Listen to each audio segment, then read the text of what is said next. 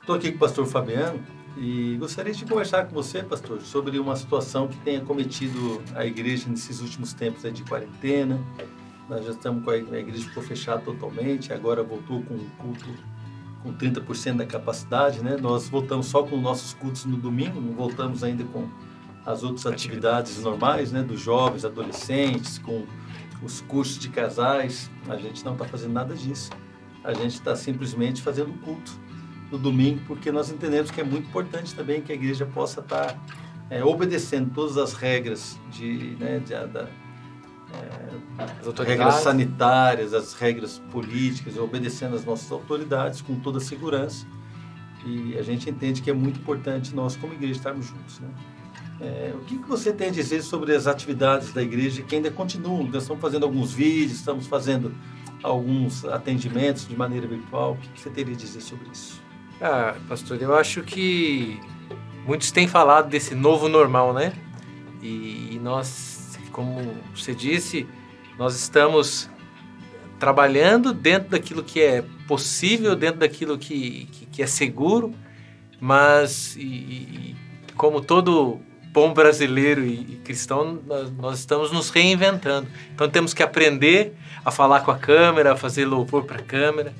Então, o que nós temos feito com os jovens e, e outros ministérios é aproveitado esse, esse ambiente virtual e aprendido a ser igreja em, em tempos é, de, de, internet, né? em tempos de, de reclusão e quarentena. O que você acha que, que pode esse... Como se disse, a gente está é, se reinventando, né? Eu, por exemplo, quando estava pregando só para a câmera, né? Aí, de repente, os cultos voltaram de uma maneira presencial, ainda que com pouca gente. Mas o primeiro culto que eu preguei presencial não tinha câmera, que foi o culto da manhã. Ficou a procurando gente, a câmera. Eu fiquei procurando a câmera, porque não... então foi algo assim para mim totalmente diferente. Eu sou avesso à câmera, você me conhece, não gosto de, de, de filmar, não gosto de gravar. Estou aprendendo, já me sinto mais à vontade agora de tanto que a gente está fazendo. Sim. É, mas o que você acha que vai trazer de positivo né, para nós?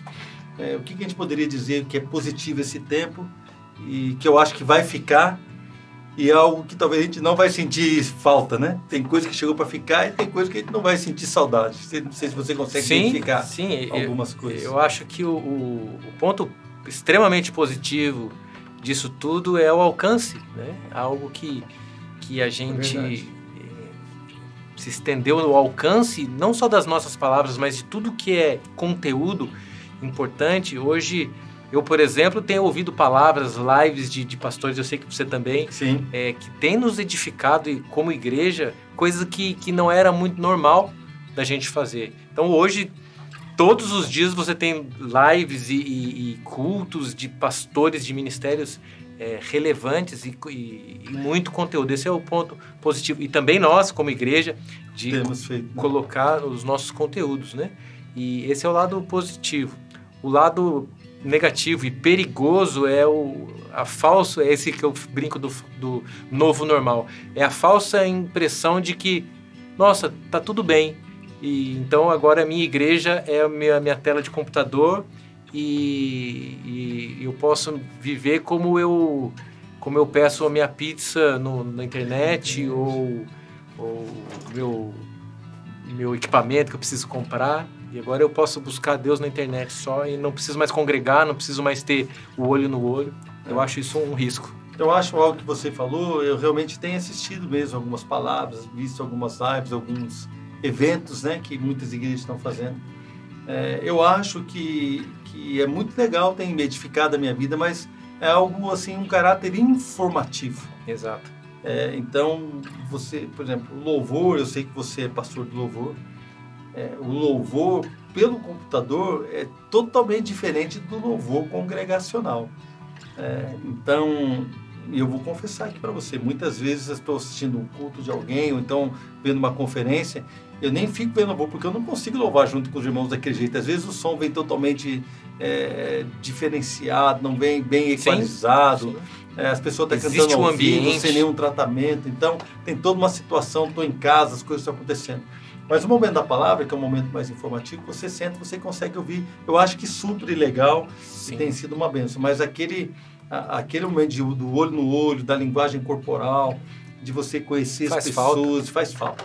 Outra coisa que eu acho muito interessante é que, assim, o virtual, ele não traz intimidade, né? Então, Sim. quando você senta para ouvir a palavra de um pastor, é legal, você está sendo edificado, a palavra está sendo ministrada.